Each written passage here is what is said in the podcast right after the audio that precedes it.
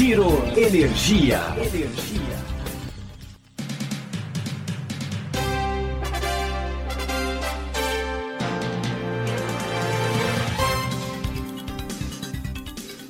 Olá, esse é o Giro Energia, o podcast sobre o setor de energia patrocinado e desenvolvido pela Econ Energia.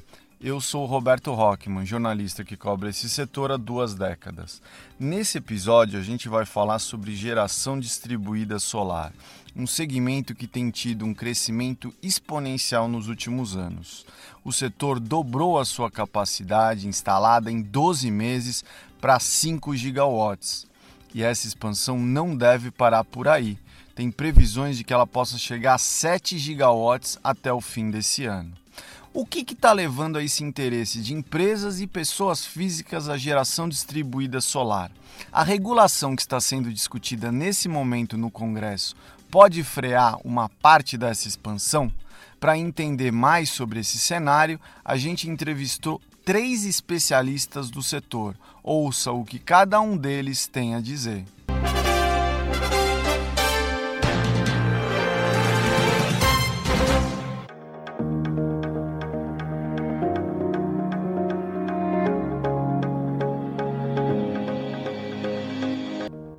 Apesar da incerteza regulatória atual, a busca por economia de custos e a agenda de sustentabilidade deverão impulsionar a geração distribuída solar nos próximos anos. Quem explica a estratégia é Regis Itikawa, gerente de gestão e geração da Econ Energia. GD Solar, a gente tem uma nova regulamentação aí que deve sair, seja pela ANEEL, seja pelo governo. Isso está, de alguma forma, tendo impacto sobre futuros negócios? Como é que os clientes estão vendo é, interesse vis-à-vis -vis com essa questão da regulação? Olha, a questão da alteração, a gente já escuta há um bom tempo, né, Roberto, que vai ter alteração, mas a gente ainda não consegue é, ter é, clareza do que vai ser mudado realmente, né? Então, o que a gente percebe é que, assim, existe muita procura ainda, até porque existe essa questão da anterioridade, olha, vamos colocar então mais rápido antes que muda a regra, né? Mas o que a gente percebe, assim, os players perguntam, mas como não tem ainda uma definição clara, é, não é isso que está deixando o pessoal aí desanimado ou alguma coisa do gênero que fala não vai viabilizar qualquer tipo de empreendimento. Eu acho que a busca pela redução de custo e essa questão aí, né, da, da sustentabilidade, né, a gente percebe que está sendo até maior, né. O que a gente percebe muito é que as empresas acabam aí é, seguindo, né, toda essa essa diretriz aí das políticas ESG, né, Roberto? Uhum. Então, a gente percebe que tudo que está envolvido com essa questão, seja de meio ambiente, social e de governança, está tendo muita atração e está tendo muito é, reflexo aí, né, pra, principalmente aí para grandes fundos de investimento que acabam aí viabilizando aí a financiabilidade desses tipos de empreendimento, né? Tá. E isso acaba levando também a que a GD Solar também tem um crescimento futuro muito importante, né, Regis? Não, com certeza, né? Eu acho que essa questão de você poder economizar, né, Roberto, se você conseguir trazer, né, vamos falar até numa questão da solar, né, trazer realmente a geração mais próxima do centro de carga é realmente o ideal, né? Você economiza em grandes linhas de transmissão, é, grande, assim, a complexidade de você às vezes gerar numa ponta do país, você trazer até o centro. Então, acho que com relação a esse ponto, a GD Solar é, é uma é uma estratégia muito interessante e eu acho que os players já perceberam isso e também o próprio poder concedente. Né? A indústria solar ainda prevê muitos negócios nessa década, mas a regulação é um ponto de preocupação, explica o presidente da Bisolar, Rodrigo Sawaia. A geração distribuída solar fotovoltaica teve em 2020 um papel surpreendente e importantíssimo para a economia brasileira especialmente no ano de pandemia, a gente percebe que esse segmento que diz respeito a sistemas solares instalados no telhado de residências, em empresas, também pequenos produtores rurais e prédios públicos como escolas e hospitais, gerando aí economia como energia limpa e renovável, trouxe em 2020 é, um ganho importante para o Brasil do ponto de vista de emprego e desenvolvimento. Se recuperou em V durante a crise, né, a, os desafios da economia, e conseguiu, portanto, contribuir para o crescimento do Brasil. E para 2021, As expectativas e projeções da AB Solar são igualmente positivas. O ano deverá ser um ano de novos recordes para o setor de geração solar de pequeno porte, ajudando a atrair por volta de 17 bilhões de reais em novos investimentos e gerando mais de 118 mil empregos para os brasileiros no ano de 2021. Com isso, a gente tem uma expectativa aí de crescimento para esse segmento da energia solar na faixa de 90% em relação ao total instalado em 2020, fazendo com que o setor chegue até o final do ano com mais de 8 gigawatts operacionais na geração distribuída de pequeno porte. Essas são as nossas perspectivas e prognósticos aí para o mercado e para o setor.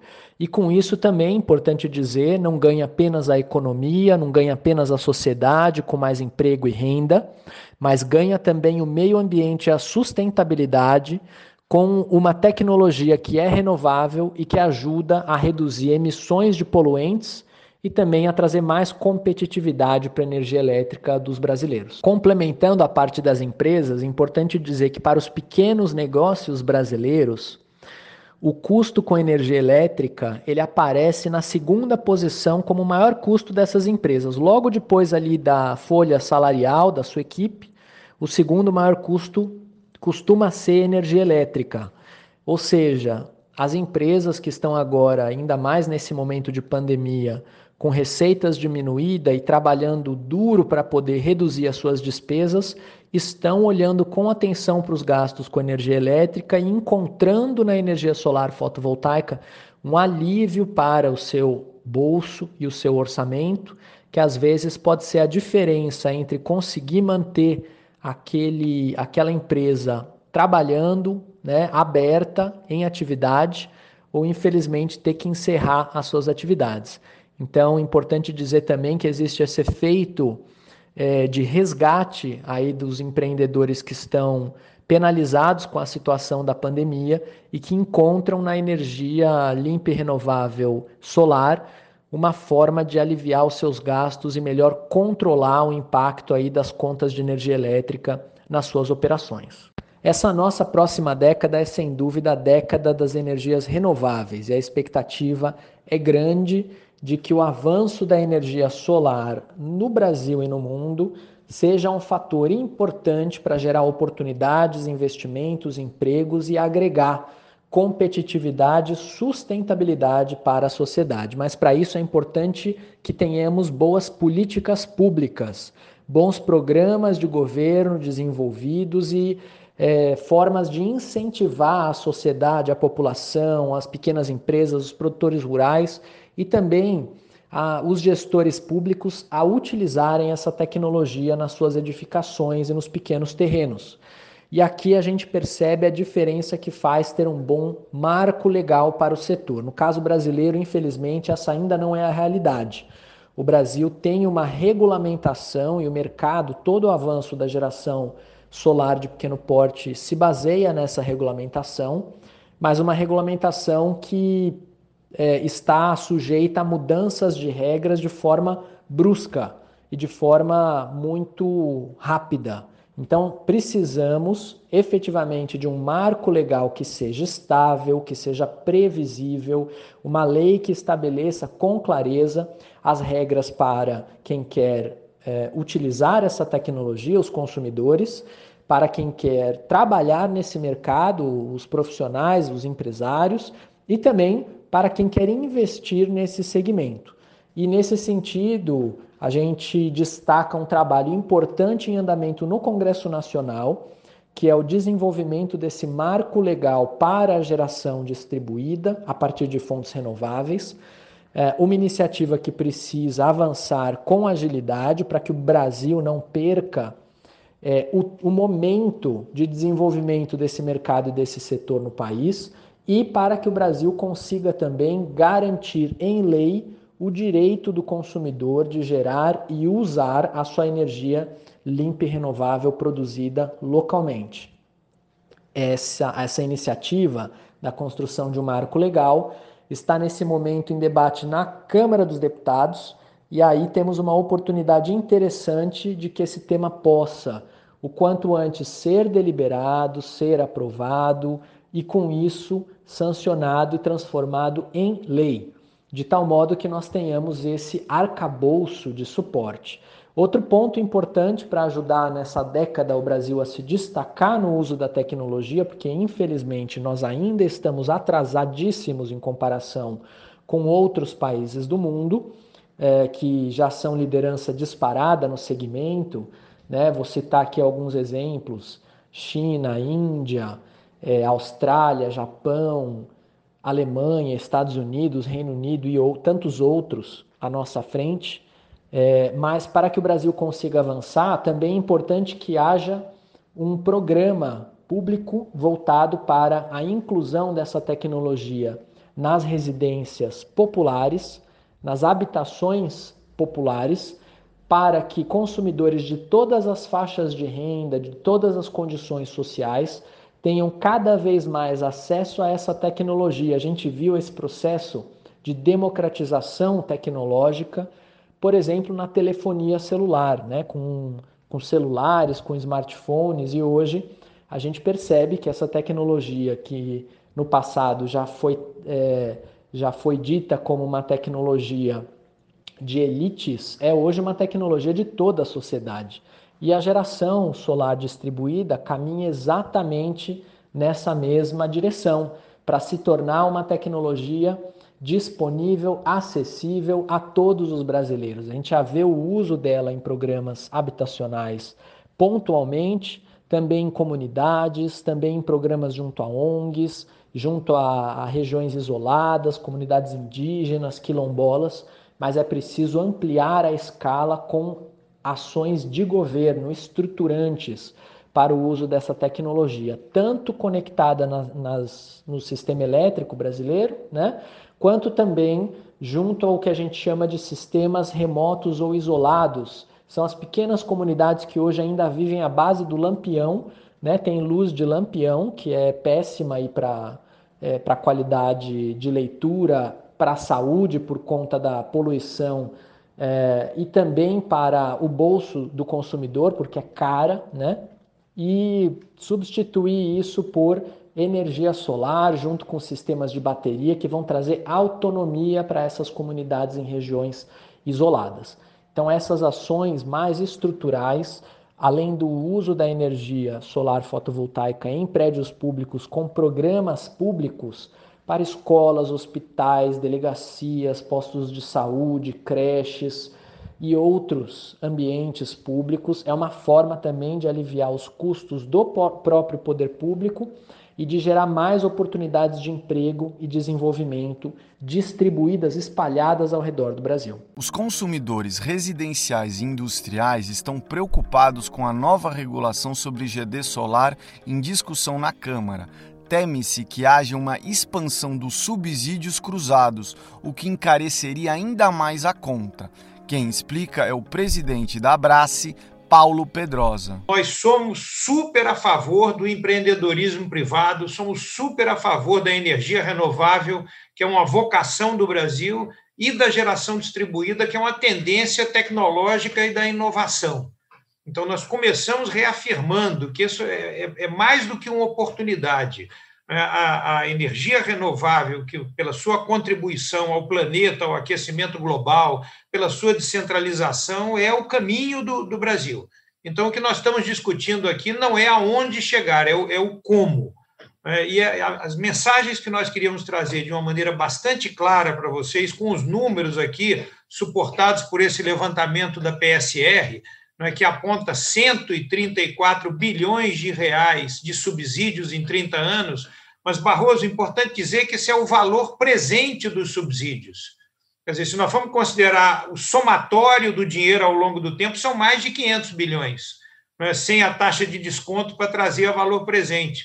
E é importante dizer que sobre esses 500 bilhões que vão somar nos 50 anos, né, nós vamos, os consumidores vão pagar também impostos, ICMS, PIS/COFINS, talvez, quem sabe, mais 250, 300 bilhões de impostos é, sobre esse valor.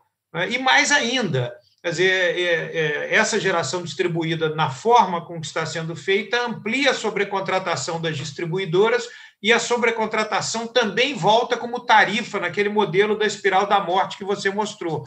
Portanto, nós estamos falando de algo muito, muito grande, né, que repete o que a gente vem observando no setor elétrico há muito tempo, que é a prática de fazer o bem localizado, o bem para algum segmento, em troca do mal distribuído que a sociedade paga, e é isso que faz com que as nossas contas de energia de hoje, mais da metade delas, seja é, impostos, taxas, subsídios, ineficiências, reserva de mercado, né, que estão incluídos no que o, que o país paga. E esse custo tira a renda das famílias brasileiras, né, que, que poderiam estar comprando, adquirindo coisas para o seu conforto, né, e tira a competitividade da indústria nacional, porque esse, esse custo chega na conta de energia, mas chega também no salão de cabeleireiro mais caro, no frango congelado no supermercado mais caro, de um material de construção que você compra para uma reforma na sua casa mais caro. É? E nós estamos trazendo essa voz geral para dizer geração distribuída, sim, mas com benefícios concentrados, não. Nós queremos benefícios distribuídos. Então, as mensagens que nós estamos trazendo de uma forma bastante clara são de que o projeto que está sendo discutido agora no Congresso não atende o objetivo maior da sociedade brasileira, ele não consegue distribuir essa vocação do Brasil para ela se tornar uma vantagem competitiva no Brasil. Ela captura, ela permite a captura desse benefício por segmentos do setor. Aumentam os custos gerais da energia no Brasil e permitem a captura do benefício por um setor. Sem competição, ela cria uma reserva de mercado e um preço tabelado que vai ser um preço que vai competir contra os, os custos atuais do sistema. Então, ao não trazer a competição, é, é, ela promove o empreendedorismo com resultados sem risco, com altas taxas de retorno. Nós observamos taxas de retorno né, que chegam a superar os 30% nesses projetos que são anunciados, inclusive nos folders dos programas de, de geração distribuída. É, portanto, é importante dizer, é, necessário a modernização do setor elétrico. E a modernização do setor elétrico pela valorização dos atributos está no Congresso Nacional. Né? O Senado aprovou o projeto 232, que está agora na Câmara. E ali tem uma visão sistêmica de integração das várias energias em benefício da sociedade e do consumidor. Portanto, esse é o eixo é, que deve marcar a discussão da geração distribuída. O projeto atual na forma com que a gente vê, é concentrador de renda. Ele retira a renda do conjunto de consumidores da sociedade é, pelo aumento do custo da produção nacional e pelo aumento do custo da energia, e ele concentra renda em segmentos da sociedade, justamente nos consumidores residenciais de mais alta renda, A e AA, né, onde estão 90% dos beneficiados da geração distribuída, é, cada um deles recebendo entre 10 e 18 mil reais por ano de subsídio dos demais consumidores. Vejam, os consumidores mais ricos sendo subsidiados. Bom, pelas entrevistas a gente pôde ouvir que a discussão regulatória da GD Solar será quente no Congresso e fora dele. De um lado, consumidores estão preocupados com a criação de novos subsídios e encargos sobre a conta de luz. De outro, as indústrias ligadas à energia solar defendem a nova tecnologia e regras estáveis. Apesar disso, o momento atual de incertezas não deverá reduzir o apelo da geração distribuída solar, que deverá continuar brilhando nos próximos anos. Apelo sustentável e redução de custos são os principais drivers dessa decisão bancos, grandes empresas de serviços e até pequenas empresas estão investindo cada vez mais no segmento. Qual impacto terá a nova regulação sobre o setor? O payback dos investimentos será muito afetado? Enquanto ele será afetado, o subsídio do setor elétrico irá aumentar de fato? Vale a sua reflexão. Obrigado pela sua audiência. Eu sou Roberto Rockman e esse foi o Giro Energia, o podcast sobre o setor de energia, patrocinado e desenvolvido pela Econ Energia. Até em breve.